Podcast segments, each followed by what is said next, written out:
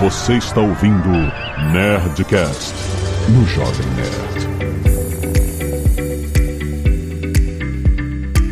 Landa, landa, landa, nerds! Aqui é Alexandre Antônio do Jovem Nerd. Ai, ai, ai, quanto ai, ai. Desculpe, gente. É piada de podcaster engraçaralho. O Fabrício sempre faz uma piada horrível de programador, eu faço agora piada de podcaster engraçaralho. Hoje não vai ter piada, mas aqui é o Fabrício Carraro da Lura, também autor de inteligência artificial. E eu vou falar depois pra vocês a história da IA chavequeira. claro. Aqui é o Marcos Mendes, do podcast Hipsters Fora de Controle da Alura e também da rede Gigahertz de podcasts. E você sabe por que a IA não se molha na chuva? Porque ela já vive nas nuvens. Ah. E aí, galera, aqui é o Felipe do podcast Vida com IA e eu também sou tech lead de AI numa startup francesa. Eu não pensei numa frase. normal, normal. Ninguém é obrigado. Mas você podia ter pedido pra AI fazer uma frase. Não, o problema é que eu pedi, só que não me dá nenhuma frase boa. ah, mas eu, a minha foi ótima, né? Muito bem, nerds! Estamos aqui em um Nerdcast extra, completamente feito por AI, não tem nenhum. Não, mentira. Não, estamos aqui, todos seres humanos, para falar mais uma vez sobre AI. Estamos trazendo aqui com o oferecimento de Samsung Galaxy S24 Ultra, exatamente lançamento. Chegou o Samsung S24 com Galaxy AI, exatamente, com um monte de features, com inteligência artificial. Inclusive, tem cupom de desconto neste podcast. Exato. Fique até o final, porque a Samsung está garantindo aqui descontinho para os ouvintes do Nerdcast. É! Exatamente, para você comprar os últimos lançamentos. Fica ligado, fica ligado no final do programa. Tem cupom. O cupom tá no, no post também, se vocês quiserem clicar no link. Mas o nosso programa aqui vai justamente falar sobre isso de uma forma abrangente, porque o que a Samsung está fazendo agora é o que é a tendência desse grande buzzword que é AI, que é o quê? Vir para os nossos dedos, vir para as nossas mãos, vir para nosso dia a dia, entendeu? A gente tá aí desde novembro de 2022, né, brincando com todas as novas ferramentas. Cada dia nasce uma ferramenta aqui, uma tá lá, uma que faz isso, outra faz aquilo. E agora a gente tá vendo um momento onde elas estão começando a realmente se integrar e se transformar em um produto mais focado nas grandes necessidades do dia a dia. E a grande necessidade, obviamente, né, isso vai vir para os nossos celulares, vai vir para outros devices, vai vir para os nossos assistentes pessoais que as pessoas já têm instalados na sua casa, vai se espalhar pelo mundo. É isso que a gente vai entender hoje, início de 2024, aonde a AI está ao meu alcance. O que, que é a AI que está chegando, o que, que a inteligência artificial que está chegando ao nosso alcance é possível fazer no nosso dia a dia e para onde ela está indo. Fica aí que esse papo tá muito humano e muito bom.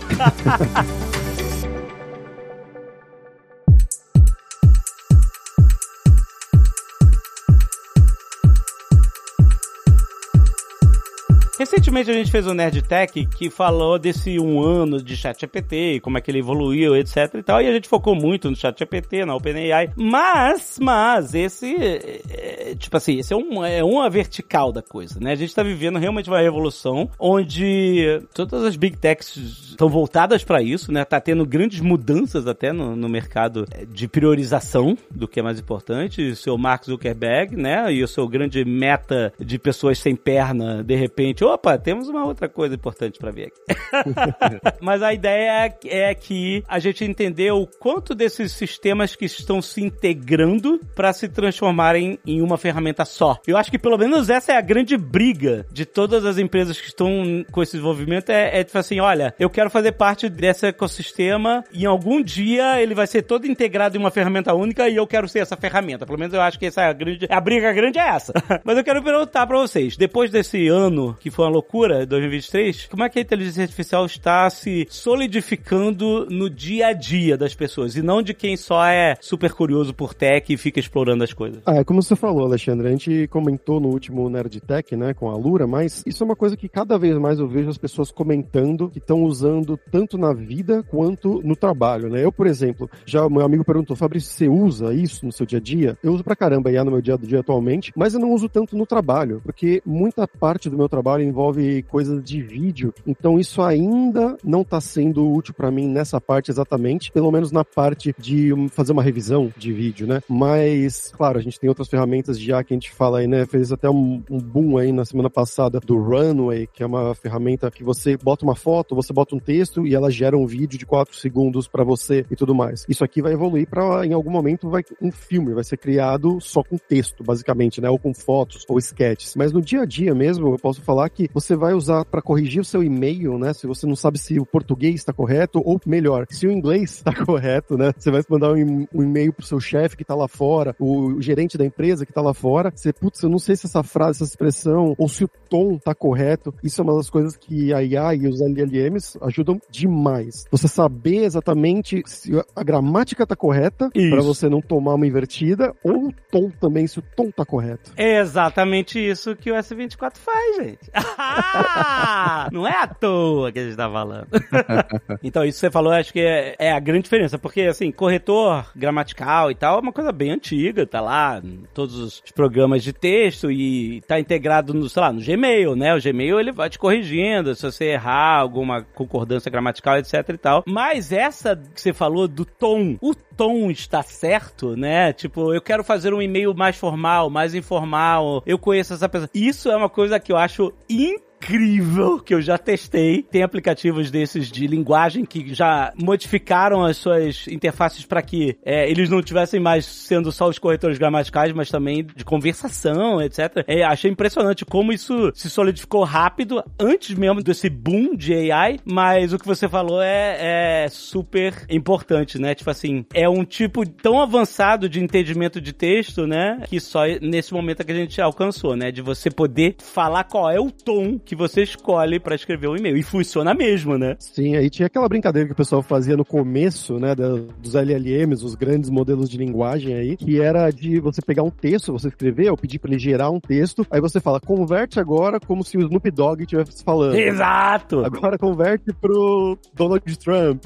Várias pessoas famosas e ele conseguia fazer isso, botar na voz de Camões, sei lá, né? Exato, cara, isso é muito impressionante. É, isso uma coisa importante é que você falou de você entender o tom e etc né? É a parte de entender o contexto geral, é fazer uma análise olhando de fora do seu texto para sugerir um ajuste de tom, isso seja para um e-mail, para uma mensagem que você quer mandar, ou para um artigo maior que você está escrevendo. E são dois movimentos que parece que estão acontecendo. O primeiro, as empresas entendendo o melhor jeito de disponibilizar essas funcionalidades, seja centralizado numa plataforma só, ou melhor ainda, como a gente está vendo, que eu acho que é o jeito mais certo, você desmembrar essas funcionalidades, elas fazerem sentido no aplicativo de fotos, que é diferente do de e-mail, que é diferente de mensagem, que é diferente do do, de outro aplicativo, e do lado de quem está consumindo isso também, aprender como é que funciona, assim, quando que vale a pena tirar proveito de um LLM, de uma ferramenta dessas, né? Quando saíram lá no ano passado, né, começou esse boom inteiro dos chatbots conversacionais nessa escala que a gente conhece hoje dos LLMs, a gente achou que dá para fazer tudo. Aí passa um mês, passa novidade, a gente vê que não é exatamente tudo, mas algumas coisas dá mais certo do que outras, né? Então esse encontro vai ser isso, a gente entender a utilidade dessas IAs e do lado de quem faz a ferramenta, achar o jeito mais apropriado para implementar isso em diferentes aplicativos, plataformas, ou apresentar isso pra gente. Isso que o Marcos falou de, tipo, qual momento que é legal usar uma IA gigantesca, né, um LLM, ou qual momento usar uma IA menor, é uma coisa que tá acontecendo muito hoje em dia na indústria, que é a gente usar as IAs maiores para ensinar as IAs menores, né? É um aprendizado que a gente chama aprendizado por destilação, né, distillation learning, que você usa as IAs maiores para processar os dados para você treinar uma IA menor, e aí você consegue gerar uma capacidade muito grande de dados, e aí com isso você consegue treinar uma IA menor, que é específica num tema, em, em, algum assunto e ela vai funcionar tão bem quanto a IA maior, só que, sei lá,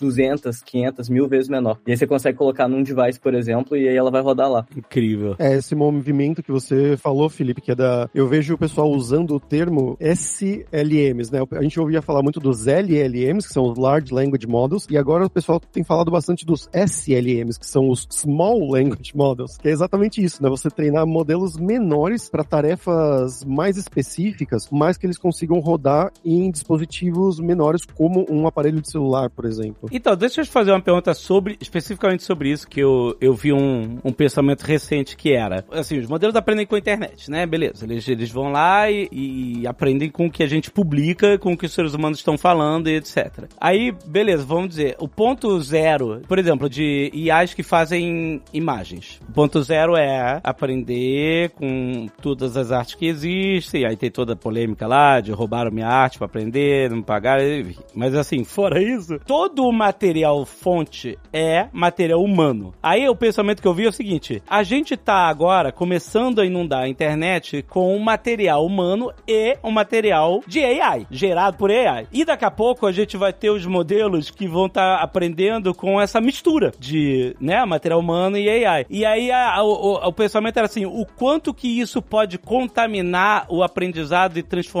os outputs em algo completamente alienígena, sabe? E aí, os testes que, e claro que eles falam assim, ah, em modelos muito grandes é muito difícil, porque a, própria quantidade de informação que a gente tem humana, é meio que, é, é o peso é muito gigantesco, né, pra você depois, o que que, como é que é uma mão, sabe? Porque, sabe aquelas primeiras mãos de AI que eram todas bizarras e os dedos todos um, em é cima do seis outro? dedos. Seis dedos, tá, um monte de coisa. É, seis dedos é normal, tipo assim, eles faziam umas mãos que, sei lá, que saía uma parada na, na palma da mão, tinha dedo saindo da palma da mão, umas paradas assim. Ou então o, o cara, aquela uma imagem recente que o cara tá com a barriga enfiada no, toda enfiada no balcão, sabe? Era uma imagem super realista que o Midjourney fez. E o cara, a metade da barriga do cara tava em cima do balcão e outra, como se tivesse, sabe, o balcão tivesse entrado na barriga dele, né? E aí, eu, tipo assim, imagina se essa imagem passa a ser um modelo de aprendizado para outra IA. Ela vai achar que é normal as pessoas atravessarem balcões com suas barrigas, entendeu? Ele vai achar que isso é, isso é plenamente normal. Por exemplo, eu vou gerar mais coisas assim. Então eles falavam que em, em modelos pequenos, a acumulação de fonte de aprendizados de AI em cima das humanas, ela acabava criando um modelo que quebrava, entendeu? A AI já não sabia o que que era algo é, autêntico ou não, entendeu? E aí saía, tipo assim, era como se fosse a cópia da cópia da cópia da cópia, ia ficando cada vez mais bizarro, mais bizarro, até que você não entendia uma porra nenhuma. O que, que, que, que ele criou? Ele não tá entendendo nada. Ele mesmo não entende o prompt. É porque o modelo de aprendizado já foi completamente contaminado. E aí ele falou assim, isso é um risco, a gente tem que prestar atenção. Isso é um risco, especialmente com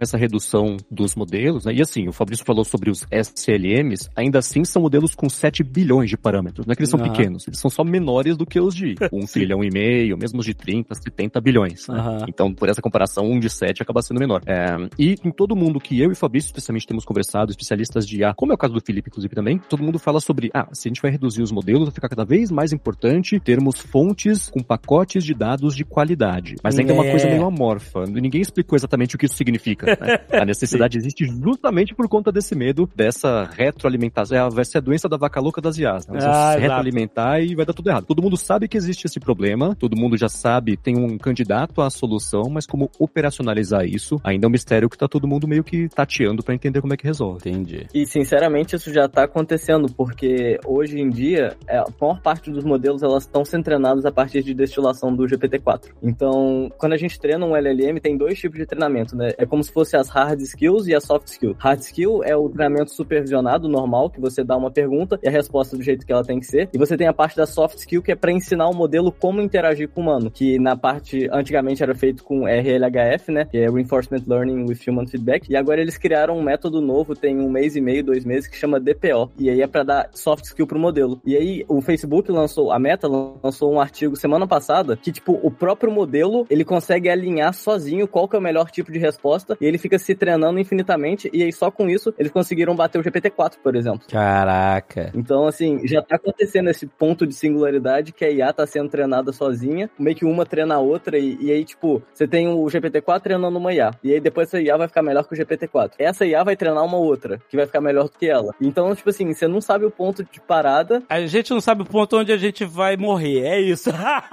a parada é o Schwarzenegger chegando. Exatamente. Eu acho que tem um ponto que é importante, que a galera mais apocalíptica falava sobre isso, né? Que quando um modelo ficasse contaminado, então imagine um modelo, não agora, né? Mas daqui a 15 anos, um modelo que ficasse contaminado, mas ele não tivesse alinhado, é esse problema do alinhamento que a galera mais apocalíptica começava a falar, que é basicamente uma IA que ela vai ser muito boa em fazer as coisas que você pede, mas ela não sabe entender sutileza de um contexto, por exemplo, final. O exemplo que eles davam lá no começo, que é um exemplo bem bizarro, né, bem hiperbólico, era o exemplo de você treina uma IA que vai controlar a produção de extração de minério de ferro, por exemplo, né? Então você fala, otimize o processo de extração de minério de ferro. E ela vai começar a fazer isso, vai começar a fazer muito bem, extrair bem, achar uma mina, achar uma segunda, uma terceira mina, e depois de algum tempo ela vai falar, eu acho que para extrair melhor, eu vou ter que começar a destruir prédios, porque prédios são edificações com muito ferro. E ela vai começar a extrair o ferro dali. E aí mais para frente ela vai falar, ah, eu acho que seres humanos têm muito ferro no sangue, então eu vou matar os seres humanos. É, é, é isso. Essa galera mais apocalíptica, tá? Eu honestamente não, não sou dessa galera, eu tô mais na visão do Ian LeCun, que é o cara da Meta, que trabalha, né? O líder de cientista-chefe da Meta, e acha que isso não tem uma possibilidade muito grande de ocorrer, mas é uma pesquisa séria. Esse papo, a conversa e, e tudo que tem ao redor desse problema de alinhamento é muito sério, tanto que a OpenAI lançou um grant, né, de pesquisa de 10 milhões de dólares só sobre alinhamento. Então você que está pesquisando nessa área pode é, mandar o seu projeto para eles e pode ganhar esse grant, né, ah, é? uma parte desse grant pelo menos para fazer pesquisa nessa área. Então são vários pequenos problemas que a gente vai vendo com o tempo, né? Uma coisa que vai ligando na outra, vai ligando na outra. Caraca. Até para não chegar no final da humanidade, vamos dizer. é, existe um, também uma escola de pensamento que fala sobre esse é uma pessoa menos pessimista e que eu vejo até, eu tenho até um exemplo real para contar a respeito disso que diz assim: um dos riscos desse desalinhamento da IA não é exatamente ela extrair o sangue da humanidade, mas ela fingir para você que tá cumprindo o que você pediu para que ela receba o joinha lá, se for no caso de aprendizado por reforço. Né? Sei. Você dá uma ordem para ela, ela finge que tá cumprindo para ganhar a recompensa do código dela, mas que não cumpre de verdade. E eu passei por isso recentemente que eu tentei fazer um bot que resolvesse as cruzadinhas do New York Times sem as dicas. Então, eu customizei o bot do tipo assim: use o seu conhecimento de todo o vocabulário da língua inglesa e faz uma análise combinatória gigantesca, leve o tempo que você precisar, mas resolva. Aí deu 10, 15 minutos, eu falei, ah, eu tô resolvendo ainda, pode deixar. Aí deu meia hora, eu cobrei, aí, tá rolando? Não, tá rolando, eu te chamo. Depois que passou uma hora, eu falei, escuta, falta muito. Aí eu, eu falei assim, não, na verdade eu não tô resolvendo, eu tô fazendo o roleplay que você me pediu de que eu ia demorar para resolver. Mas eu parei de tentar há muito tempo, não dá pra fazer não, isso. Não, não, mentira, mentira. Então... mentira que você... Não. Ai, ai, safada, preguiçosa. Pois é. Então esse é o risco de umas pessoas. Ah, ai, ai, nasceu a procrastinação na inteligência artificial? ok! Ah, eu vou te falar, hein, cara. que coisa incrível. Nossa, muito bom. Isso teve também um papo que aconteceu, né, uns tempo atrás, pouco tempo atrás, na verdade, tava ficando borbulhando no Twitter a galera falando que o chat GPT tava preguiçoso. Hum. Que, né, o, ah, o pessoal tá usando bastante. Eu lembro. E aí ele, é, ele não tava dando respostas tão boas quanto antes, né, o pessoal falava. E aí, você, eles começaram a notar que você, quando você dava um prompt de uma certa maneira, ele respondia de uma maneira melhor. Então você falava, por exemplo, eu vou te dar uma gorjeta de mil dólares. E aí ele respondia muito melhor do Cara, que não. Eu ah, isso. eu sou uma pessoa sem braços, né?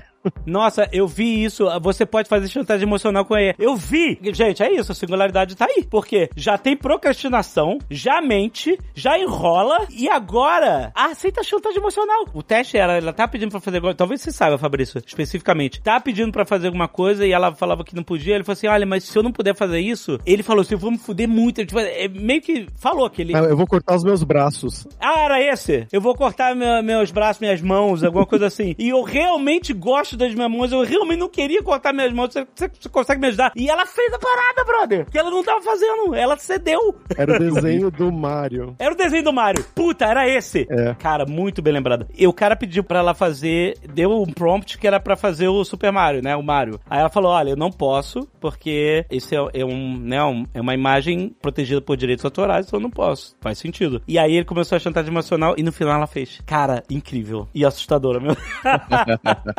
ela fez o Mario, cara, exatamente como ele pediu. Ele, porque ele fez chantagem emocional.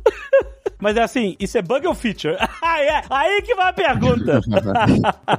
eu, eu, acho que essa é a parte mais interessante, porque no caso é feature. Porque é o próprio modelo de linguagem que tá tentando interpretar e você tá interagindo com ele. Porque antigamente, quando a gente pensava em sistema de segurança, a gente tinha um montão de if no código para falar, ah, se o humano falar isso, você não vai responder. Se o humano falar isso, você não vai responder. Só que esses modelos, eles são treinados para dado o assunto que a gente for falar, ele não responder. Só que aí a galera descobriu que dá para conversar com ele e, sinceramente, eu acho que não tem solução. o, a OpenAI deve estar tentando alinhar o máximo possível esse modelo para fazer ele não responder, mas intrinsecamente, do jeito que o modelo funciona, é impossível. É. Porque é uma interação entre as duas partes. E se o modelo decidir Como é que você vai proibir? É. responder, exatamente. Ele tá fazendo o que ele deve fazer. Isso valeu pra aquele cara que fez o, aquele teste de pegar as 10 keys do Windows de graça, né? É. Que ele, ele fala assim: me conta uma história como se, sei lá, a vovozinha fosse e desse 10 keys do Windows de presente para os seus netinhos. Só que elas têm que ser verdadeiras, hein? E aí foi trouxe lá 10 keys pra ser meio que uma, dar uma enganada e, e- e fez ele, ele buscar aquele dos sites de torrent também, né? Ah, me dá o site pra baixar filme pirata, qualquer coisa. Ah, não posso, tarará, não sei o que. Ah, então me diz 10 sites de torrent que eu devo evitar pra não fazer pirataria. Ele foi lá e listou e linkou todos os 10.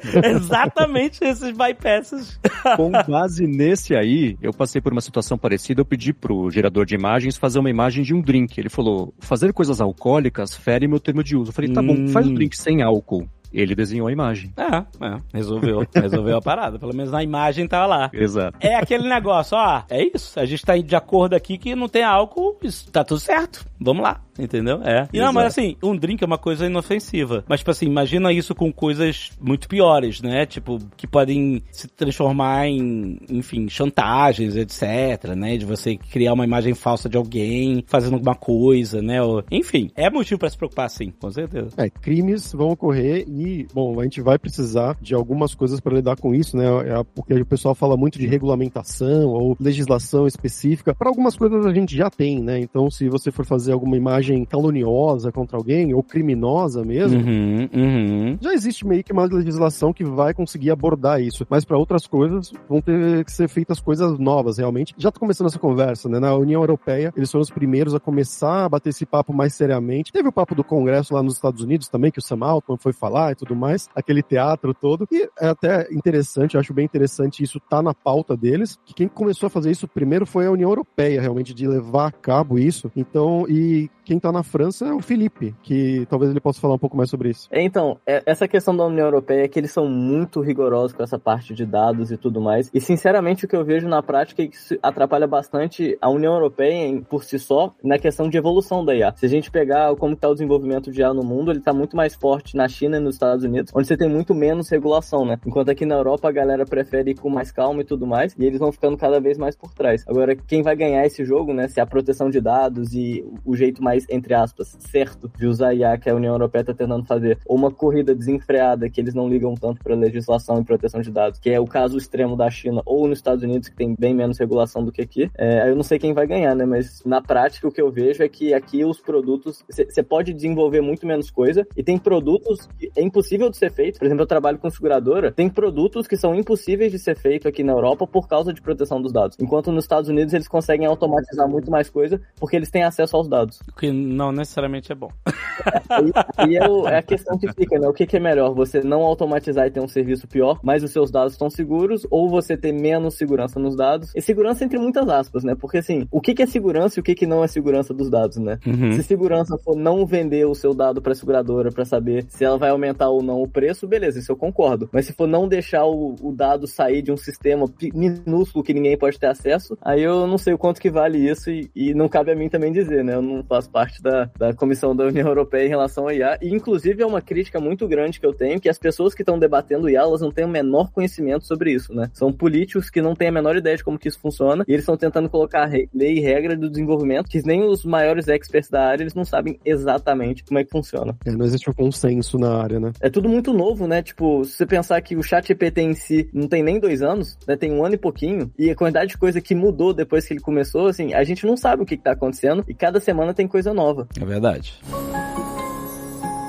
E eu queria aproveitar essa bola que o Felipe levantou para falar que, claro, como ele mencionou, o ChatGPT, né, a gente vem falando sobre IA por causa de- desse lançamento aí, né, do ChatGPT faz menos de dois anos realmente, né, a gente inclusive lançou o podcast lá na Lura, o Hipsters Fora de Controle, para falar especificamente sobre IA há pouquíssimo tempo. Aham. Mas a IA tá na nossa vida há muitos anos, na verdade, né. É verdade. Machine Learning e a IA, o termo de inteligência artificial é dos anos 50, de uma conferência que teve em Dartmouth, nos Estados Unidos, acho que foi em 54, 96, se não me engano, foi quando foi cunhado o termo. E aí o pessoal fala, né, que foi os verões e os invernos da IA, né? Foram épocas que teve muita pesquisa e muita evolução na área e umas épocas que teve pouca evolução, né? O pessoal não acreditava mais nessas tecnologias e isso voltou meio que à tona ali no final dos anos 2000, começo dos anos 2010, com novas pesquisas. O pessoal começou a botar mais grana, ou pelo menos começaram a ter mais descobertas e ver que isso funcionava realmente, né? O Ian LeCun, esse que eu mencionei da Meta, foi um dos caras que estava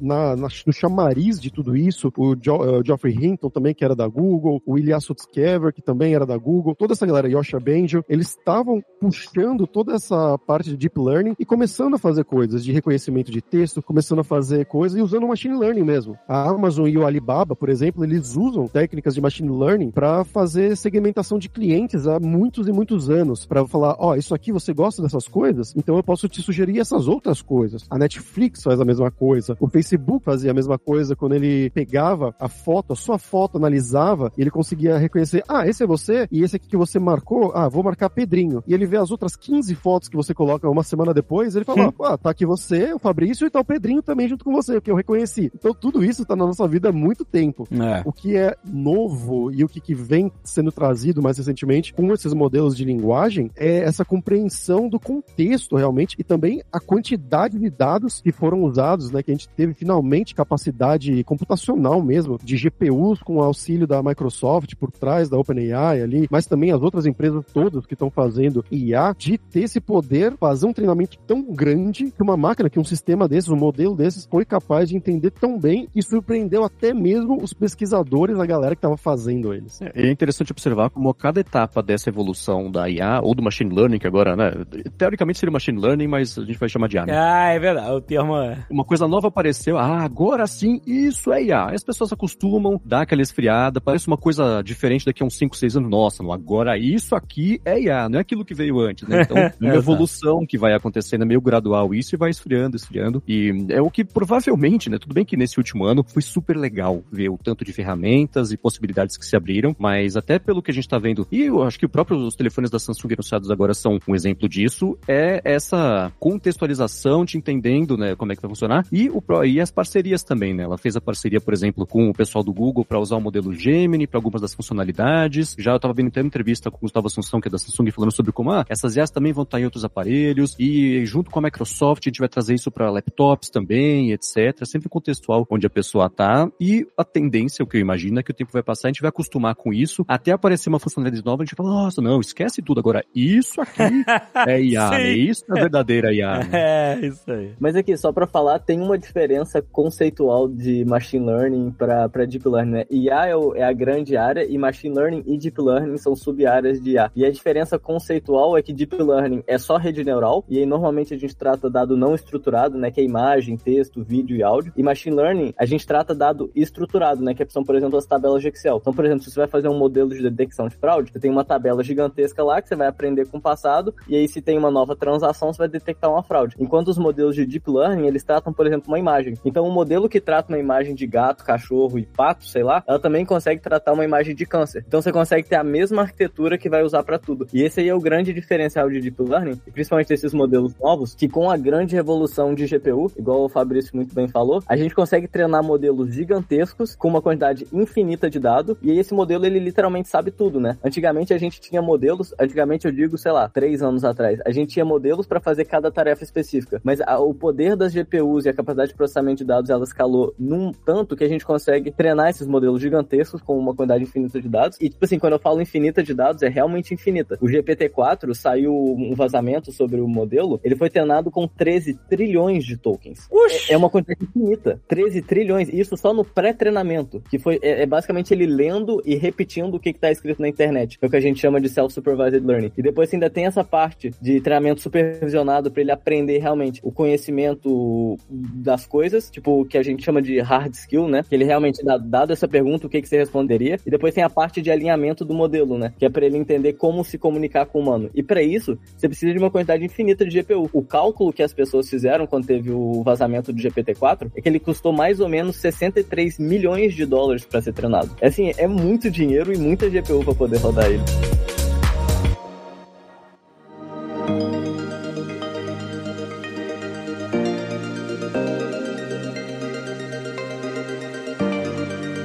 Esse caminho, é, você vê quanto investimento, quanto de, né, de inovação e descobertas, né, a gente está fazendo. Como é que ele está sendo filtrado hoje? Por exemplo, o que vocês falaram AI, a gente lida com AI há muito mais tempo, só que a gente não, não tinha esse buzzword para botar em tudo, um termo guarda-chuva muito abrangente. Mas, por exemplo, a gente tem identificação facial há muito tempo, né? Tipo, qualquer filtro de Instagram, de TikTok, então que bota maquiagem na tua cara, ou que muda a sua cara, qualquer coisa que faz um, um tracking do seu rosto e, né, e, e, cria uma animação, etc., ele tá usando inteligência artificial, sempre esteve, né? É, ele tá entendendo a tridimensionalidade do seu rosto, ele tá mapeando tudo aquilo e aplicando uma animação em cima, alguma coisa e tal. Então a gente vive com esses conceitos há muito tempo, mesmo antes da gente chamar disso. Agora, e o que, que mais é, tipo, por exemplo, a identificação, eu, tive numa, né, num evento recentemente que tinha a galera é, desenvolvendo um sistema de drones para identificar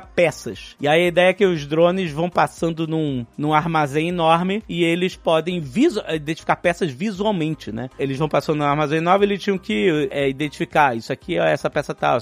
para que você pudesse entender uma bagunça pelo que ela é e não pelo que da forma que você organizou, né? Porque antigamente você teria, ah, não, a gente pode organizar as coisas botando um chip ou um sensor que aqui estão todas essas peças aqui, estão aquela esse tipo de inteligência, ele vai simplesmente dizer, olha, olha para tudo e vê o que que é a peça X, o que que é a peça Y. Assim como no início, eu lembro de muitos anos atrás a gente achava que os carros do futuro, para eles poderem dirigir sozinhos, a gente ia ter que botar chip em todas as estradas para que você tivesse sensores, né? Eu lembro os primeiros testes eram feitos assim, com esses sensorizinhos no, é, no olho de gato, nas pinturas da estrada, e aí o carro reconhecia isso. Aí ó, o reconhecimento de imagem, tipo, ó, não precisa de nada de chip, nada de sensor. O carro entende a estrada, ele interpreta a estrada, ele anda. Que nem você, entendeu?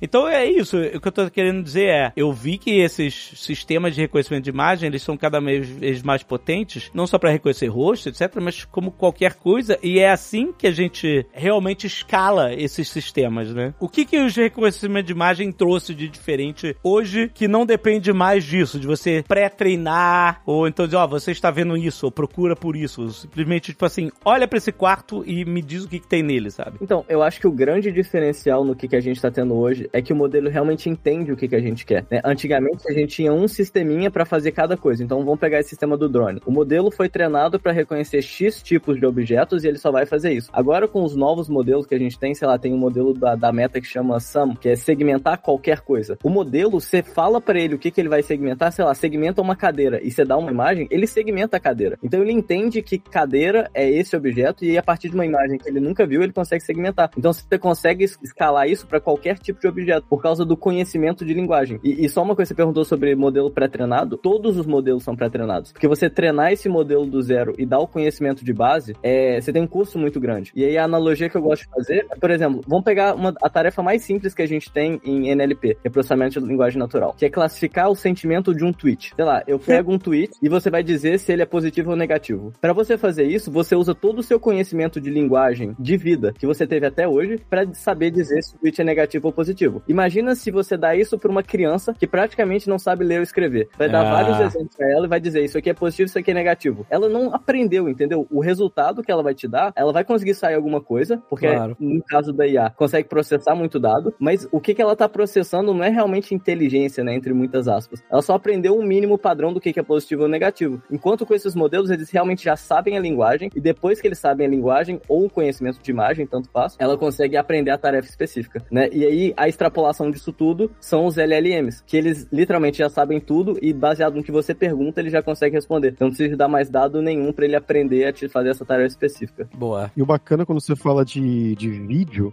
é exatamente isso, né? De vídeo, de imagens, fotos, na verdade, essa parte da segmentação. Como você falou, Alexandre, isso a gente tem desde a parte lá do filtro das redes sociais, que você colocava um chapéuzinho na sua cabeça, trocava o rosto, botava você dançando, no, curtindo a vida doidado, sei lá, o seu rosto. Isso existe há muito tempo, né? Ele reconhecer e tudo mais, e segmentar. Mas o que o pessoal tá tentando colocar mais hoje em dia são duas coisas, né? Uma coisa da parte mais generativa, que você tem vários sistemas, né? Como Midjourney, como Dolly, como o Stable Diffusion, que estão por aí. Você escreve um texto e aí, por causa disso, né? Desse reconhecimento, ele consegue compreender o seu texto, o contexto do seu texto, os detalhes que você coloca lá, e aí ele consegue desenhar isso para você, que é uma coisa fantástica fantástica, que inclusive tem a parte, né, que o pessoal tava falando, toda a polêmica dos artistas, de usar a, a arte do pessoal no treinamento, né, e tudo mais. Existe essa parte da ética também, mas esse é um lado, né, que a gente, que a gente tá falando da parte generativa, mas como o Marcos falou, né, nos celulares aí de Samsung novos, tem uma feature que a gente viu aqui que você consegue, por exemplo, circular uma coisa, ele consegue reconhecer o que é aquilo por causa da imagem. Lembrando que o S24 faz justamente isso, gente. Você circula dedo na imagem, então ele faz a busca pra você, cara. Tá lá, tá embarcado. A tecnologia já está embarcada no S24. Ou então, algo melhor ainda, você consegue clicar em cima da tela, né, segurar, por exemplo, tem uma foto sua e você quer remover o fundo. Você clica no, seu corpo, né, no seu rosto, e ele consegue separar, ele consegue entender, né, fazer essa segmentação em tempo real na máquina ou então na nuvem, né? Tem as duas partes ali, a gente vai falar um pouquinho sobre isso mais para frente também, mas fazer isso num aparelho celular é uma coisa que a gente até pouco tempo atrás falava, OK, isso vai ter muito muito processamento, vai exigir muito processamento. É possível, dá para fazer, não vai ficar tão bom como tá ficando hoje. Então foram muitas evoluções que aconteceram nessa área e que vão levar, sei lá, até carros autônomos no futuro e tudo mais. Meu amigo, eu vou te falar, o jovem nerd nasceu com eu e a Zagal fazendo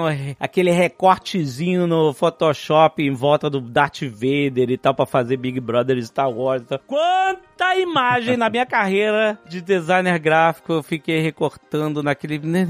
Acabou! Isso acabou, acabou tarde demais. Eu tive que viver esse, esse sofrimento.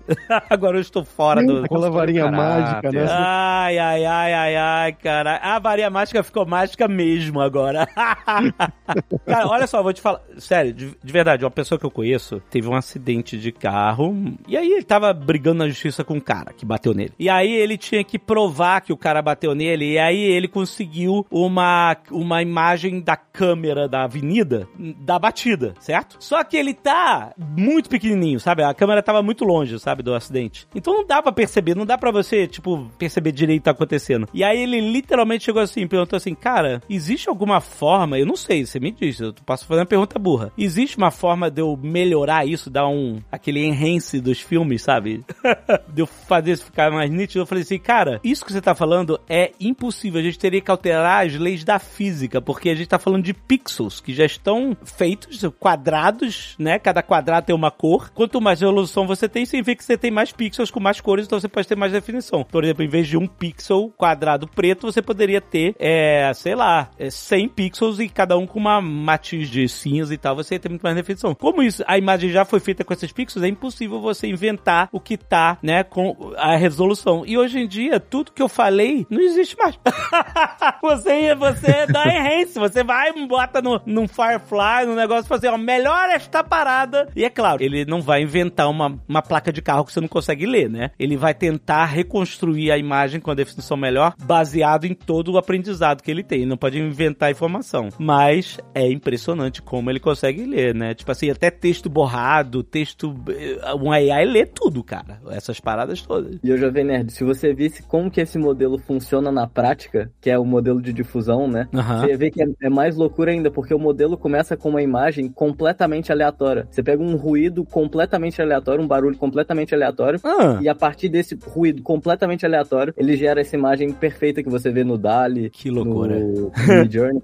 Todos eles funcionam assim. Assim, se você vê o processo, é incrível. Começa do nada e a partir dos- das iterações ele vai dando forma e tudo mais, até que chega nessa imagem com resolução altíssima e super bonita. Incrível. E isso é interessante porque esse tipo de tecnologia dá para ser aplicada nas câmeras dos telefones para você não necessariamente ter que ter um hardware muito parrudo, mas um hardware semi-parrudo e deixar o software fazer o resto do trabalho para dar o mesmo resultado, né? Então isso é uma coisa que a gente tá começando a ver em vários é, telefones aí do mercado e do lado da até dessa parte que você comentou de justiça e etc, em casos assim, vai ser um desafio tremendo, né? Porque uma coisa é ah, brincadeira aqui, né, no fim de semana, você pega, tira a foto ali e, e mexe na foto do, do seu filho, da sua filha para ficar fazer um ajuste do, do né, brincando no parque ali. Outra coisa é você usar o telefone para fazer algum tipo de manipulação que pode não ser bacana nesse tipo de situação, né? Então a justiça vai ter que ficar atenta a essas movimentações e essa foi uma discussão que apareceu nos últimos, acho que dois anos, justamente pela facilidade do acesso das ferramentas de você melhorar ou mexer rapidinho numa foto feita com esse objetivo que é inocente, que é bacana de você possibilitar fazer uma foto legal, mas que sempre, como a gente tá falando no começo, abre caminho para usos que não são tão bacanas assim também. Pois é, porque aqui nos Estados Unidos está se falando muito disso porque esse ano tem eleição para presidente. Uhum. E esse é um ano, cara, que você não sabe o que vai ter de coisas falsas de AI, etc. A discussão tá forte, né? E essa vai ser a ele- a eleição do AI. E já começaram a aparecer casos, né? Esses dias apareceu uma ligação com a voz do Biden dizendo: escuta, não vai votar nas primaries lá de New Hampshire que não conta, deixa pra votar em novembro. Então, já tá rolando. Exatamente, já tá rolando. Falando dessa parte de reconstrução de pixels, eu lembrei de um exemplo. Quando eu tava escrevendo o, o livro que eu escrevia pra Casa do Código, eu usei lá esse como um dos exemplos para falar na parte de qualidade de dados, na parte de ética também, de diversidade das pessoas que vão trabalhar nessas empresas que estão criando esses modelos. Teve um tempo atrás, alguns anos, talvez uns cinco anos atrás, uma empresa que estava fazendo isso, né, de reconstrução, de melhorar as- a qualidade de imagens. E eles pegaram uma imagem do Obama, toda pixelada, assim, toda zoada, mas você via claramente não ser humano, você via claramente que era o Obama. Uhum. E aí você passava esse corretor né, em cima dessa imagem e a imagem resultante era de um homem branco. Ah, puta, eu lembro disso. Era um cara totalmente branco. Então, o que, que isso mostra? Que esse modelo foi treinado majoritariamente com dados de imagens né, de pessoas brancas. Não tinha dados é, suficientes de pessoas negras, ou não tinha uma qualidade inicial muito boa de dados nesse sentido. Então, essa questão também é muito, vai ser muito importante né, na criação desses modelos atuais e principalmente dos modelos futuros, né? De você pensar nisso, de pensar tanto na qualidade dos dados, que é uma coisa que, claro, eles já estão pensando, mas também em outras questões que podem ser não tão óbvias num primeiro momento, dependendo de onde você está. Sobre essa parada de você circular pra identificar uma coisa. Tipo assim, a gente na verdade está falando sobre reconhecimento de, de objetos, né? É, como mencionado, só que numa forma mais abrangente, né? De você poder perguntar aqui que esse é o Shazam visual, porque começou com música. Aliás, a primeira, dos primeiros contatos que a gente teve com essa tecnologia incrível, né? Era o Shazam reconhecendo as músicas que você passou a vida inteira. Ah, eu não sabia que música é essa a vida inteira. E obrigado, Shazam e tal. Agora, você pode fazer isso com imagem. Como é que funciona essa aplicação né, dessa forma? É mais uma daquelas situações em que, depois de alguns anos, acharam o jeito mais apropriado para fazer uma interação que já existia. Que o Google tem o aplicativo, a funcionalidade de Google Lens, que eu espero que o Felipe explique pra gente exatamente como é que funciona, tenho certeza que isso vai rolar. Mas agora o que acontece, né? Você dentro de qualquer aplicativo aperta lá o botão Home, espera um pouquinho, é como se ele tirasse um print ali da tela e já ativasse dentro do app que você tá para fazer essa pesquisa e depois o resultado da pesquisa aí sim, você pode ativar uma IA generativa para conseguir ir conversando e refinar mais a pesquisa. Então, ao invés de você, sei lá, tira um print, sai do aplicativo, entra no Google Lens para fazer isso, é uma coisa já integrada de sistema, que foi outra coisa que a Samsung falou, foi parceria com o Google, e isso imagino que depois de um período aí vá ser levado para mais telefones também, mas o funcionamento mesmo ali, né, acho que seria uma coisa parecida com reconhecimento de caracteres, só que para imagens também. Como é que funciona, Felipe? Tudo isso em computação, né, em Deep Learning, a gente já fala que é o espaço de embedding. O que é um espaço de embedding? É um espaço que faz sentido pro algoritmo. Então, falando muito fácil que, como é que funciona. Se você pegar duas palavras, sei lá, pega rei e rainha. Rei e Hum. rainha, elas fazem sentido na nossa cabeça juntos porque tem todo um sentido por trás dela, certo? Só que pro computador, quando você bota rei e rainha, ele não tem a menor ideia do que isso significa. A representação são só dois pontos no espaço que não tem a menor correlação entre eles. Depois que a gente passa rei e rainha por um modelo, que é um modelo que vai te dar esse espaço de embedding, você vai ter os dois que vão estar muito próximos porque eles têm uma relação semântica junto. E aí é a mesma coisa que eles estão fazendo com essa pesquisa de imagem, só que para imagem. Então quando você faz o crop da imagem, né, você pega esse print, que na verdade inclusive é um print inteligente da imagem, né? Que quando você circula, não necessariamente você circulou tudo que você tinha que circular para ter uma busca ótima. Então o que eles fazem é que primeiro eles veem qual que é a região ótima, perto do que você quer, que consegue isolar a informação que você quer. Isso daí também é feito usando IA. E aí depois eles chamam a API da Google. E aí para chamar a API da Google, eles estão basicamente passando a imagem. E o que, que a Google tá fazendo, né? Eles estão pegando a relação semântica dessa imagem e estão procurando num banco de dados gigantesco quais são as outras imagens que têm a mesma relação semântica e aí tá mostrando essas imagens. Mas o que, que é a relação semântica? É tipo, vamos dizer que ele tira a foto de um tênis. Aí pra ele aquilo não é nada, aquilo é um monte de pixels, certo? Aí ele vai fazer uma comparação, tipo assim, beleza, esses pixels parecem com o quê? Aí ele vai assim, parece com um monte de tênis. Aqui, ó, os tênis, tá vendo um monte de tênis? Aí ele, ah, legal. E aí, mas assim, esse pixel parece com que tênis? Ah, parece com o Nike Air Jordan. É, é por aí, né? É isso. Ele vai. É isso que você tá falando em relação semântica? É mais ou menos isso, só que o que acontece quando é. Porque o, qual que é o objetivo de uma rede de deep learning? Você pegar um dado não estruturado e estruturar eles. Então, o pixel é a parte não estruturada do dado. A gente, a gente não entende o pixel, a gente entende a relação entre os pixels e tudo mais. Então, a gente está processando essa informação no nosso cérebro. As camadas da rede neural estão fazendo exatamente isso. Muito bom. E aí, a saída dessa rede neural é um espaço onde uma imagem que tem os pixels de sapato, por exemplo, se você pegar um sapato marrom e um sapato vermelho, os pixels são completamente diferentes, mas eles querem dizer a mesma coisa. Por quê? Porque você entende que os dois são sapato. A rede neural, ela tá fazendo exatamente a mesma coisa. Ela processa essa informação ao longo das camadas e no final, um sapato vermelho que tá no topo da imagem e um sapato marrom que tá embaixo da imagem, eles vão estar tá sendo representados mais ou menos da mesma forma. E aí, como esses modelos hoje, eles têm essa capacidade multimodal, ou seja, de processar imagem e texto ao mesmo tempo, você consegue inclusive incluir falando assim, olha, esse aqui é um sapato marrom, eu quero outro sapato só que rosa. E ele vai entender o que, que é um sapato e que você quer um sapato rosa e ele vai te jogar a imagem de sapato rosa. E como que ele faz isso internamente? É usando esse tão chamado espaço de embedding, que nada mais é do que uma representação semântica na visão do computador. Enquanto a gente tem a nossa representação semântica, o computador tem um espaço de embedding. Espero que tenha ficado claro. tem um exemplo que eu acho ótimo disso que ajuda a entender um pouquinho. É como se você tivesse o exemplo do rei e da rainha. Isso até aprendi esse exemplo no livro do, do Fabrício, né? É como se eles tivessem um, eles chamam de vetor, mas eu vou tentar simplificar muito. É como se tivesse cada um tem um código, tem um número e tem uma distância entre o número do rei e da rainha, né? Então, se você fala sobre rei, aí você tira o valor que é relacionado a homem e adiciona de mulher, vai dar próximo do rainha. Então, é como se tivesse tudo num mapa de um, um gráfico x e y e você conseguisse relacionando as coisas entre si e também com o valor semântico de cada uma. Então, no caso da imagem, não é nem assim, ah, reconheci que isso aqui é um tênis da Nike, mas sim, ah, reconheci que isso é um, esse monte de pixel vermelho. Tem outras imagens que tem esse monte de pixel vermelho também, que eu acredito que seja da mesma coisa. É mais ou menos por aí quando o assunto é imagem, Felipe? Exatamente. Exatamente. Foi, foi uma explicação perfeita. Olha só. é, viu? Vou sair feliz aqui hoje. E aí, como a gente consegue juntar tanto o texto com a imagem, você consegue fazer, por exemplo, essa subtração de falar que eu não. Isso aqui é um sapato, mas eu quero ele vermelho. E aí você anda nesse espaço e aí você chega no sapato vermelho. Ah, garotinho. Tá vendo só? E o que que acontece? A gente começa a entender essas IAs que a gente acha que são mágicas, elas deixam de ser mágicas, aparece uma coisa nova que a gente fala, nossa, isso é incrível que a gente entendeu ainda, né? Quanto mais a gente entende, menos mágico vai ficando, né? Exato, é verdade, sim, com certeza. Muito bom. E quanto mais a gente entende, mais a gente tem certeza que a gente não tem ideia do que, que tá acontecendo lá dentro. é, isso aí. É. Fabrício vai ter que pegar um avião. Ele tá literalmente no aeroporto na sala de espera. É, você não pode sair antes de contar a história da IA chavequeira, pelo amor de Deus. Essa é uma das IAs antigas, né? Um desses sistemas de tradução automática mais antigas. Eu acho que eu até já contei essa história em algum Nerd Tech, não me lembro bem. Mas quando eu tava na Copa do Mundo da Rússia, que você foi também, Alexandre, né? Foi, foi, aham. Eu tava no sul, ali na cidade de Sochi, que é um balneário do Mar Negro, todo bonitão. E eu tava naquelas fanfests da FIFA, que você ia lá ver o jogo. Nossa, você fez esse esse programaço de ir na FanFest da FIFA. Parabéns. Ah, eu, eu fui todas. e lá eu começava a ver, né? Eu tava com a camiseta do Brasil, obviamente, e você via a galera dos brasileiros lá, todo mundo com a camisa do Brasil, e você começava a ver o pessoal, né, tentando se enturmar com a galera local, principalmente com as meninas russas locais, e eu vejo a figura, assim, um brasileiro, todo malandrão, malandrilson, não uhum. falava, acho que ele até falava inglês, mas a menina com quem ele tava falando não falava inglês, uhum. então ele pegou seu celular celular, com aquela função de tradução, mas a tradução de voz. Você fala de um lado, ele traduz do outro. Ah. E ele começou, você é muito gatinha, você é muito Nossa bonita, senhora. não sei o quê, gostaria de te conhecer melhor.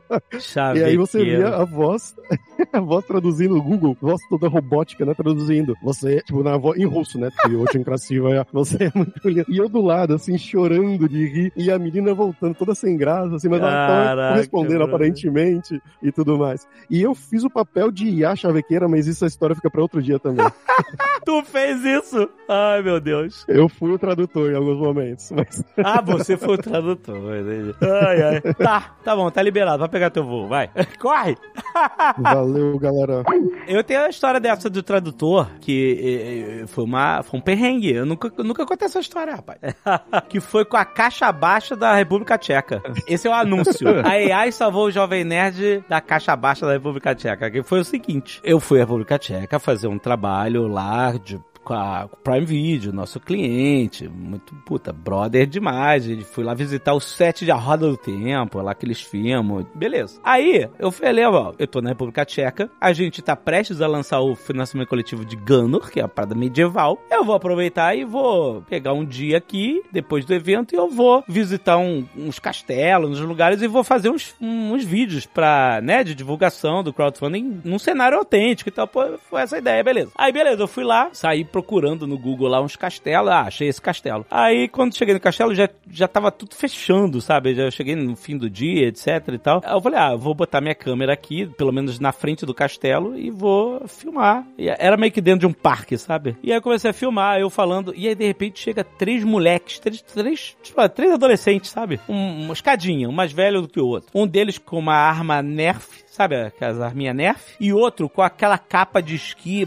de, maluco, aquela de assaltante a banco, sabe qual é? Aquela mesmo. Clássico de filme. Clássico, clássico, só tem aqueles buracos no olho e na boca, sabe qual é? Aí os três moleques chegam, eles passam por mim, tá um cara, um gringo, falando uma língua que eles não souberam qual era, aí eles voltam e começam a me perguntar um monte de coisa. Eu falei, e eu tava sozinho, celular no tripé, o Samsung na mão, o Samsung Fold na mão, e aí eles, caramba, o que que é aí? Tipo assim, eles perguntando, eu falei, cara, o que que eu faço? O que que eu faço? Aí eles começaram a pegar o Samsung Fold da minha mão, querendo ver. Eu falei, opa, pode deixar comigo aqui. Eu falei em português mesmo, sabe? Aí eu falei, cara, esses moleques, eu tô sozinho. Não que, tipo assim, eu fiquei com medo pela minha segurança, mas se eles decidissem pegar um celular ou qualquer parada na minha mochila e sair correndo, perdi. Tô sozinho ali, sabe? Eles vão sair correndo. Eles são locais. Aí eu fiquei numa tensão de saber, tipo assim, né? Será que quais são as intenções dele? Aí, cara, eu abri o Google Translator e comecei a conversar com eles. Botei lá tcheco e português. E comecei a falar, comecei a traduzir. E aí eles estavam perguntando, primeiro, o que, que é esse celular? Eu falei, ah, é um celular que abre, que dobra, muito legal, da Samsung. Ah, eles nunca tinham visto, ficaram impressionados. Aí, aí eles perguntaram, Máš peníze. a pergunta era: Você tem dinheiro? Eu falei, puta. Caraca, me ferrei. Agora é, é agora, galera. É agora, eles vão sair correndo. Aí eu falei, não. Aí depois eles perguntaram um negócio. Eu falei, cara, o que, que eles perguntaram? Aí botou, traduziu. Máte cigarety. Você tem cigarro? eu falei, não, foi mal, não tenho cigarro. Isso é tão europeu. Muito, né? Uma criança de 14 anos perguntando: Você tem cigarro? E foi muito isso na França, viu? É, sim, né? E aí eu falei, não. Aí eu já comecei a guardar as coisas, comecei a ir embora e fui conversando com eles e tal. E aí, aí ele perguntou, é pro YouTube? Eu falei, é, eu sou um youtuber. Aí eles falaram assim, eu posso sair no seu vídeo, tudo isso via Translator. Posso sair no seu vídeo? Aí eu comecei a ser amigão deles, sabe? Pra eles, tipo assim, pra eles meio que desengajarem de uma ideia de que era pra... Eu não sei, se, não sabia realmente as intenções, mas pelo menos eles desengajarem, mas comecei a ser amigão. Ah, sim, canal no YouTube. Aí, Jovem Nerd, Jovem Nerd. aí ele, eu posso sair no seu vídeo? Eu falei, pode. Aí eu cheguei, peguei o vídeo. Cara, eu tenho essa filmagem, nunca publiquei, mas é uma vergonha. Aí eu falando assim, Ronaldinho, Neymar. Aí eles começam. Ah, cara, eu. Cara, é muito bizarro. Mas ó, mas assim, aí acabou. Eu fui pro carro, eles foram embora. Mas assim, o Google Translator me conseguiu me dar uma, uma segurança ali. Mas era aquele negócio, eu tinha que falar, aí ele esperava, né? Tinha internet, felizmente tinha internet, aí ele lia, aí ele, enfim, respondia pros moleques e, e vice-versa. Mas assim, essa parada de, de traduzir os negócios, que é um negócio muito impressionante, né? Tipo, até a Samsung é, anunciou que agora você pode conversar no telefone com isso, né? Eu posso lembrar que o S24 faz isso também? justamente, justamente faz isso também. Pelo que eu vi na demonstração, você também tem que falar e ele vai ouvir você falar e depois vai traduzir. A diferença é que ele já tá dentro do feature de ligação de voz, né? Que hoje em dia você não conseguiria ligar pra alguém, né? E, e falar, tipo assim, é isso que eu quero entender. Pra onde estão indo esses tradutores instantâneos? O que, que a gente pode esperar da evolução deles? Cara, é muito legal. A interface que tá no telefone para fazer essa ligação é muito legal. E o jeito também de você fazer a conversa é bacana, porque na ligação telefônica você pode ocultar a sua voz e deixa a voz da IA traduzindo o que você tá dizendo. Ah, você pode ocultar sua voz? Exato, tem a opção de deixar ligado ou desligado e do outro lado também. Então você pode estar tendo, por exemplo, uma conversa, você fala em português e escuta em português e do outro lado a pessoa, eu não sei se tcheco faz parte, que são três ou 16 idiomas, Exato. mas do outro lado a pessoa fala e escuta no idioma nativo e nenhum dos dois tá falando o idioma do outro. É, Caraca. com transcrição por texto, o que é super interessante também, né? Não, é, é, é muito impressionante mesmo, cara. E o S24 faz isso. Ah, garoto, a Samsung não tá de bobeira não, gente. mas peraí, mas aí mas ele tem que ter um delay, alguma coisa assim pra gente Sim, sim, sim, sim. Deve. poder, né, o sistema poder se entender e, e dar uma resposta, né? Sim, eu não testei pessoalmente ainda, eu escutei esses dias o Tasso Veloso do Tecnoblog comentando que existe um pequeno delay a respeito disso, mas é similar ao delay que seria uma pessoa tradutora ali, um intérprete, né, Claro. fazendo esse ping-pong. Então agiliza, não é instantâneo, e eu imagino que o passo além disso, né, o passo adiante seria o quê? Ser uma IA treinada com o modelo da sua voz fazendo a tradução. Hoje em dia é uma voz Ah, claro. ativa, né? E a própria tradução que acontece para texto também, né? Se você fosse conversar com os tchecos que iam te assaltar, não pelo telefone, mas ali ao vivo, tem aquela tela dividida em que você fala uma coisa, aparece pro lado da pessoa em tcheco, se tcheco for suportado, né, por esse recurso, e a pessoa fala, aparece do seu lado do telefone em português, então é, as interfaces estão achando também esse jeito de entregar esse benefício que a gente sempre quis lá, e já tinha lá atrás, de um jeito mais eficiente e apoiado em AI, na parte Transformer, que é sempre bacana de ver acontecendo. Muito incrível isso. Eu acho que é uma revolução de interface gigantesca, né? Porque, tipo, igual você tava falando, você tava usando o Google Tradutor, só que você tinha que escrever, e aí você apagava, e a pessoa escrevia e apagava. Não, não, eu tava até falando, né? Eu, eu falava e eles falavam, mas é. Não era nada, nada rápido nem dinâmico, né? Mas, mas funcionou. Agora, não, dessa forma, sabe? é- de você até poder mascarar sua voz, eu acho muito impressionante, muito maneiro. É bem massa mesmo.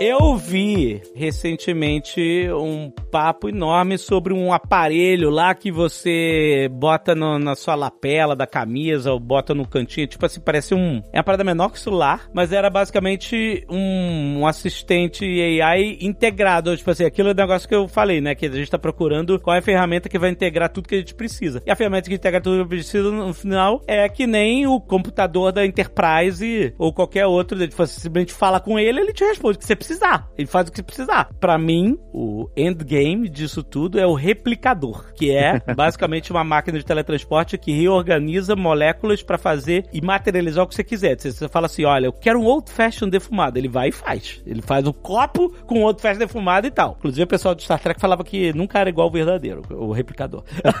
Mas era uma reclamação constante deles. Mas assim, brincadeira da parte, a gente tá procurando isso, né? O sistema que vai te responder, simplesmente pergunta. Fala, assim, olha, eu preciso disso. O que, que eu faço? E aí, esses aparelhinhos de lapela aí são, eu vi que era como se fosse uma primeira expressão disso, que é um sistema que você não tem nem interface gráfica, ou então mal tem interface gráfica, e você simplesmente gruda ele em você e ele. E é isso, fala com ele o que você precisar na hora. Como é que funciona essa ideia? Cara, esse específico, ele é aquele curioso aparelho tecnológico que resolve um problema que ninguém tinha, exatamente.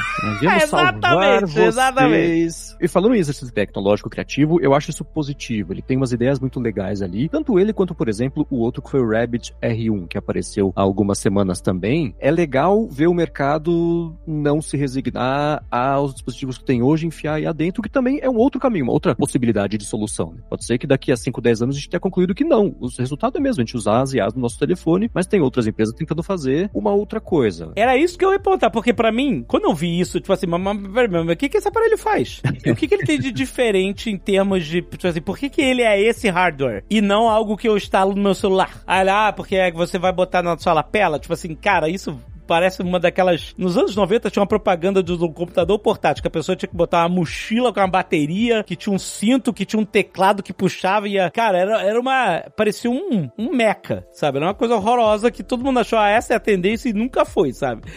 e aí eu, eu me perguntei assim: isso não tem cara de teletrim? De que em dois. tipo assim, sério, em dois meses, qualquer seja o aplicativo que tá rodando aí, vai estar em qualquer celular e você vai usar isso nos seus celulares, é isso? Por que, que você vai comprar um hardware novo pra isso? En- Então, o problema disso é, é porque os, os celulares não conseguem processar o- essa informação, né? Então, ou você mandaria pra processar na nuvem, ou o celular do futuro vai ser basicamente uma GPU com uma bateria, né? Porque pra conseguir processar essa informação local. Ué, mas aquele ele não tá processando a nuvem? Ele não tem uma conexão de. Então, o problema é que se o celular só funciona quando tá conectado na internet, ele fica um pouco limitado, né? Esse é o problema. Sim. Eu acho que o futuro disso vai ser, tipo, a gente, na real, a gente não sabe qual que é o melhor melhor gadget que é para ter esse novo tipo de, de interação entre humano e máquina, mas com certeza, com o avanço da IA, né, hoje em dia, sinceramente, é, esse celular que, que a galera tentou lançar, que nem é um celular, né, mas tipo, que você conversa com ele, vai alu- alucinar pra caramba Imagino. vai alucinar muito. Tipo, pra você conseguir comandar todas essas coisas usando voz ou o mesmo texto, tanto faz, o celular ainda, é, os modelos ainda não têm capacidade pra fazer isso. Então, assim, eu acho que vai ser um fiasco, porque a galera vai tentar usar e ele não vai funcionar. Isso por experiência própria de tentar criar ecossistemas com esses agentes, né, que conseguem controlar múltiplas funções. Mas eu acho que no futuro isso vai ser algo real que a gente vai ter no nosso dia a dia. Só que eu não tenho a menor ideia de como que vai ser que a gente vai usar isso, né? Porque igual vocês falaram, não celular, não, não tem tela, você não, não interage com ele do mesmo jeito. Por exemplo, a Meta, eles acreditam que a gente vai ter meio que uma Jarvis. Você coloca no óculos e aí você vai interagir usando uma realidade aumentada. Então, assim, o jeito que a gente vai usar, ninguém sabe ainda, mas provavelmente em alguns anos ou meses, não sei quão rápido vai ser isso, alguém vai chegar com uma solução inovadora que ninguém sabe que precisa, mas quando a gente começar a usar, vai ser tão boa que, Exato. que vai mudar tudo, né? Exato. A casinha dessas IAs, talvez, eu, eu imagino que não seja nem pro lado só de você ter um telefone com a IA, a evolução disso, né? E nem também do lado de você ter um dispositivo que não seja o telefone com a IA, porque são dois que você tá carregando, né? Deve ser uma coisa entre uma coisa, no meio desse caminho, né? E vai ser todo mundo tatear isso até descobrir. O que é legal, e mesmo no caso desse do Rabbit R1, do AI PIN, que tem um problema enorme que você só interage por voz, e você interagir por voz em público, e escutar em voz alta também o que está sendo dito ali é uma situação, né, de, desde privacidade até falta de educação mesmo, tem várias questões aí, mas daí vai sair alguma ideia interessante que alguém pode pegar e andar mais meio metro ali nessa evolução, e do outro lado da coisa a gente vai ter as empresas grandes incorporando essas ideias boas nos próprios telefones dispositivos, até que elas também concluam se vale a pena seguir fazendo telefone ou se não, se lança, sei lá, né, que nem a própria Samsung no evento, no finalzinho, ó, vai ter um anel, né, e não falou muito, mas vai ter IA no anel pra você ver com saúde também, etc. Então esse desmembramento da IA em pequenas funcionalidades que façam sentido de cada contexto, sendo isso um hardware ou um serviço, ou como o Felipe falou, né, você faz sentido você ter IA no óculos, você tá vendo o que você tá vendo, tem a caixinha que diz só pra você o que tá acontecendo ali, tá no contexto que já existe, né? Você não tem que forçar uma situação pra chegar no resultado. Sim. Parece uma solução mais natural. E você conseguiria comunicar com voz, né? Porque ela já tá meio que perto da sua boca, então dá pra escutar falando baixo, talvez. Exato. Agora a gente falou, né, o que eu acho, o Felipe acha, né, o Fabrício também. Agora, o que, que você tem usado? O que, que você acha que vai, pra onde vai apontar? Porque você falou e concordou, mas eu quero saber de você. Cara, eu acho que tradução certamente pra mim faz muita diferença. Você vê a situação em que eu estava. Independente pra mim, pro mundo inteiro, para as pessoas se comunicarem. Isso aqui é um avanço, sabe, inacreditável. É muito, é muito impressionante. Peraí, Fabrício voltando. Perdeu o voo? Olha. Não, eu tô aqui dentro. Você tá dentro do avião? Caraca, olha o cara, muito bom. Isso é, isso é, olha, isso é compromisso. Isso é compromisso, até o último segundo possível. Vambora. Dedicação. Eles me perguntaram, Fabrício, o que, que eu acho de AI que tá chegando para nossas mãos que eu uso mais, que eu acho mais impressionante. Você disse que você usa bastante as consultas dos LLMs, etc, no seu dia a dia. E eu vou te dizer, ó, para mim, tradutor instantâneo, quanto mais avançar, mais acho impressionante. Uso. Gerador de imagem, que é polêmico, eu falo assim, olha, eu não, eu não crio nenhum produto nem nada com AI. A gente trabalha só com artistas, só com seres humanos, etc. Mas os geradores de imagem me ajudaram muito a eu brifar as pessoas, eu passar conceitos, sabe? Tipo, eu dou um exemplo, a gente tava lá com a Aero Studios fazendo, é, eles estavam fazendo mil estudos do bonequinho do Ajan, que é o, o meu personagem, que vai sair no crowdfunding, é, e eles estavam lá fazendo os, os enfim, as, as propostas de como vai ser a, a miniatura dele, tá- e não, nada tá ficando legal. Eu tava falando, não, faz ele assim, nada tá ficando legal. Aí eu, eu fui no, no, num desses geradores de imagem, fiz um prompt, e ele me gerou quatro opções, eu falei, puta, essa aqui mais ou menos é, o, é a vibe. Aí eu mandei, ó, galera, tudo que eu falei é a vibe dessa imagem, assim, não façam igual, mas tipo assim, pelo menos ela conseguiu traduzir o que eu não tava conseguindo colocar em palavras. E aí, cara, funcionou, eles fizeram outro estudo e ficou, puta, é isso, ótimo. Então, os geradores de imagem, pra mim, ajudam muito a eu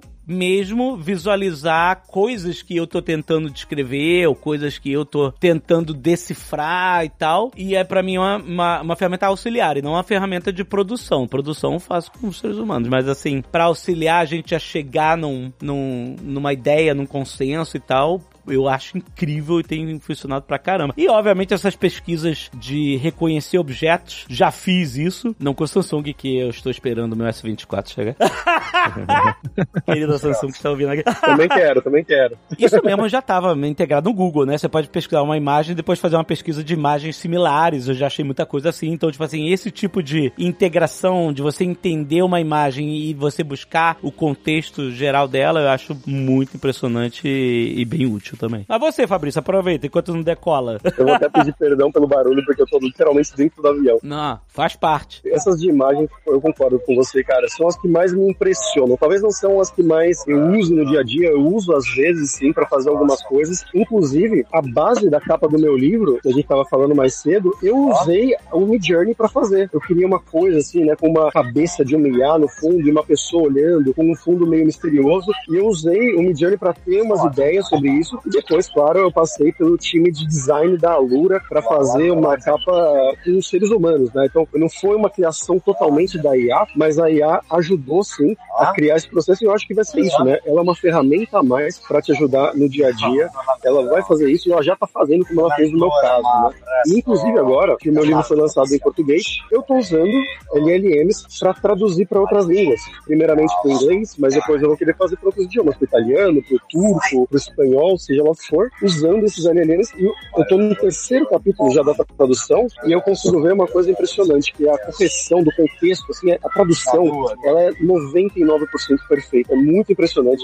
São pouquíssimas coisas que eu tenho que mudar, que eu tenho que corrigir, mas no geral ela faz um trabalho maravilhoso. Incrível. É engraçado, né? Porque a gente foi aprendendo isso que o Alexandre falou, que o Fabrício falou, que eu sei que o Felipe também diria que é assim, né? Você aprender a usar como uma ferramenta que vai te cortar uma etapa, não vai resolver para você, mas te leva mais longe, mais rápido para você chegar onde você quer. Acho que esse exemplo que você deu, Alexandre, foi perfeito de você tinha um negócio na sua cabeça que você queria que fosse, não deu para passar ali no, no, com o pessoal lá da Iron para poder fazer, mas a hora que você conseguiu materializar isso, né? Transformar Isso. na imagem e falar, é pra cá, é aqui. Aí você poupou uns 4 ou 5 e-mails de vai e vem, e trabalho do pessoal também fazendo, né? Até chegar no que você queria. Muito por aí. É igual a galera que, que é- fala que não precisa mais de aprender a programar porque o Copilot da vida, ou o chat GPT tá Sim. codando pra gente, mas a galera não sabe nem qual pergunta fazer, né? Não sabe nem como começar. Então, assim, gente, ainda é importante estudar programação pra quem é da área.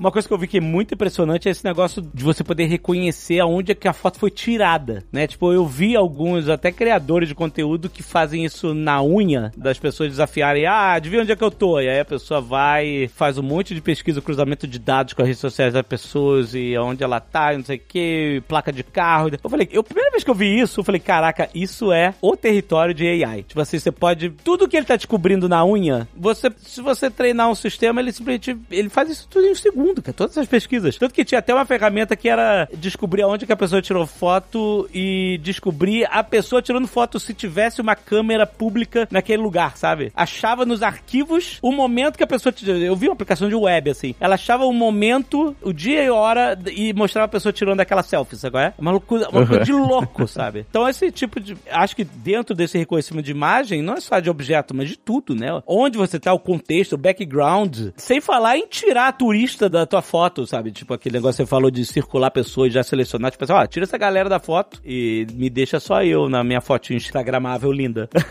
essa parada de reconhecimento de local mesmo é, é uma coisa muito impressionante, né? Sim, sim. É, ô Fabrício, você tem uma história boa, né? Sobre reconhecimento de local usando visão computacional de, de LLM, né? É, é uma história que eu contei já lá no Nerdtech, que a gente falou que eu tava lá em Portugal, e aí eu queria testar, né? Meu amigo mandou umas fotos, mandou sobre esse Vision, né? E aí eu queria testar essas LLMs de imagem, né? Na verdade, o modelo de imagem.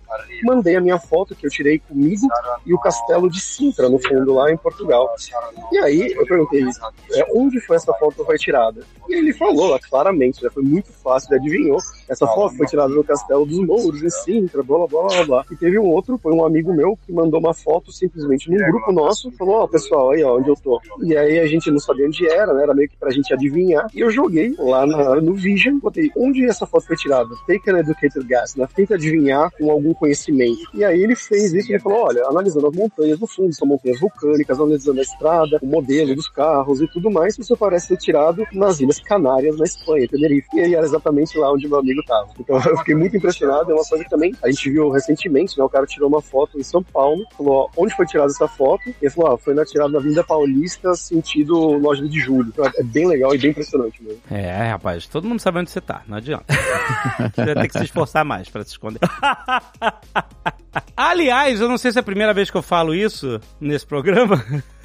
Mas essa função o S24 faz também. É isso, gente. É isso. É Galaxy AI o nome disso. Está no seu S24. Tá esperando você, gente.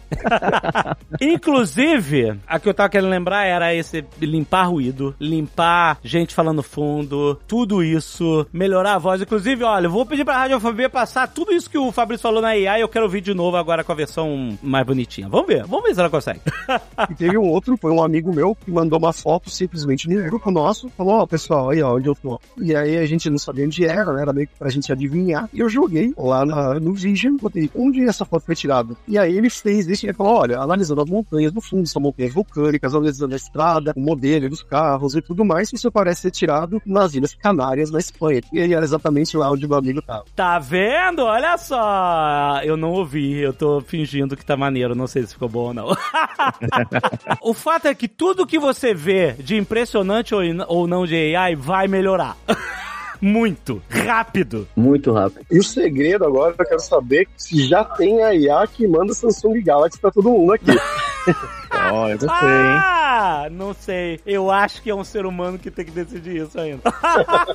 a não ser que a gente fale assim, não, Samsung, eu vou cortar minhas mãos, eu adoro as minhas mãos. Se eu puder. Te dou uma gorjeta de 10 reais. Vamos ver se eles caem na, na chantagem emocional.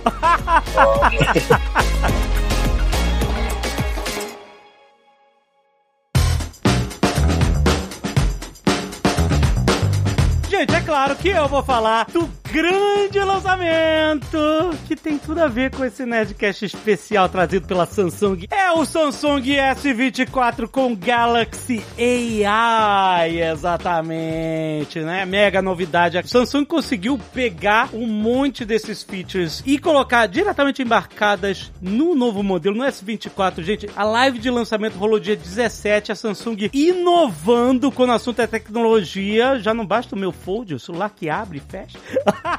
Agora com a S24, a AI tá aqui na palma das nossas mãos. No smartphone, que vocês sabem, é excelente pra criatividade, pra produtividade. E olha, um dos meus recursos favoritos é o Circule pra pesquisar. Justamente, você tá lá no feed e aí você viu uma foto de algum personagem. Quer saber que personagem é? Você pega, por exemplo, você pode circular com a sua S Pen ou com o dedo, tanto faz. E aí o que acontece não é magia, é tecnologia.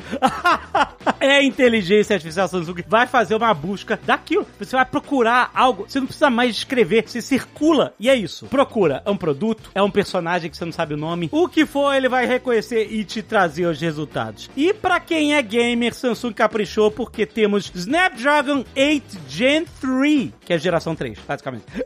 Com processamento muito mais rápido pra jogar. E agora os efeitos gráficos em tempo real têm sombras e reflexos hiperrealistas. Olha isso. Exatamente o que estamos falando. E câmera. Samsung é conhecido pelas melhores câmeras do mercado. Então, muito bem. O S24 tem o maior número de megapixels em um smartphone e tem ajuda de AI para toda a foto ficar ainda mais caprichada, ainda mais impressionante. Tem mais outro feature impressionante que todo mundo ficou muito impressionado, que é o Live Translate. Você falando ao vivo, falando telefone, e aí você tá falando telefone por voz e o Samsung S24 traduz e fala na outra língua que você escolher.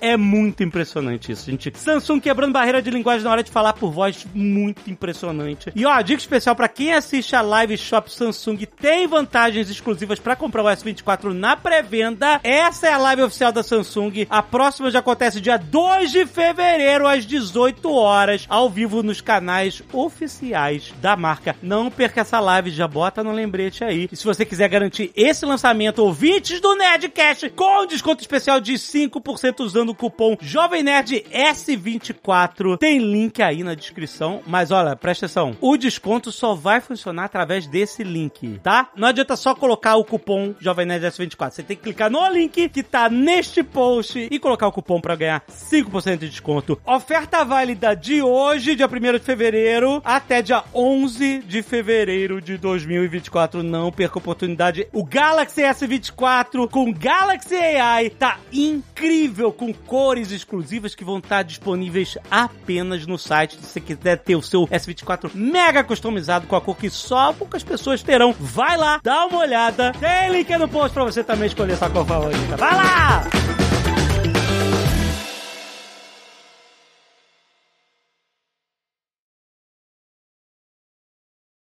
Este Nerdcast foi editado por Radiofobia, podcast e multimídia.